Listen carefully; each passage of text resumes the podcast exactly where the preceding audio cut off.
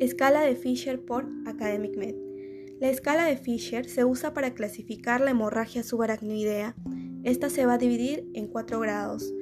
En el primer grado no se va a hallar evidencia de sangrado, ni en cisternas ni en ventrículos. En el segundo grado se visualizará sangre fina difusa, con una capa menor a un milímetro en cisternas medidas verticalmente. En el tercer grado se visualizará un coágulo grueso cisternal mayor a un milímetro en cisternas medidas verticalmente.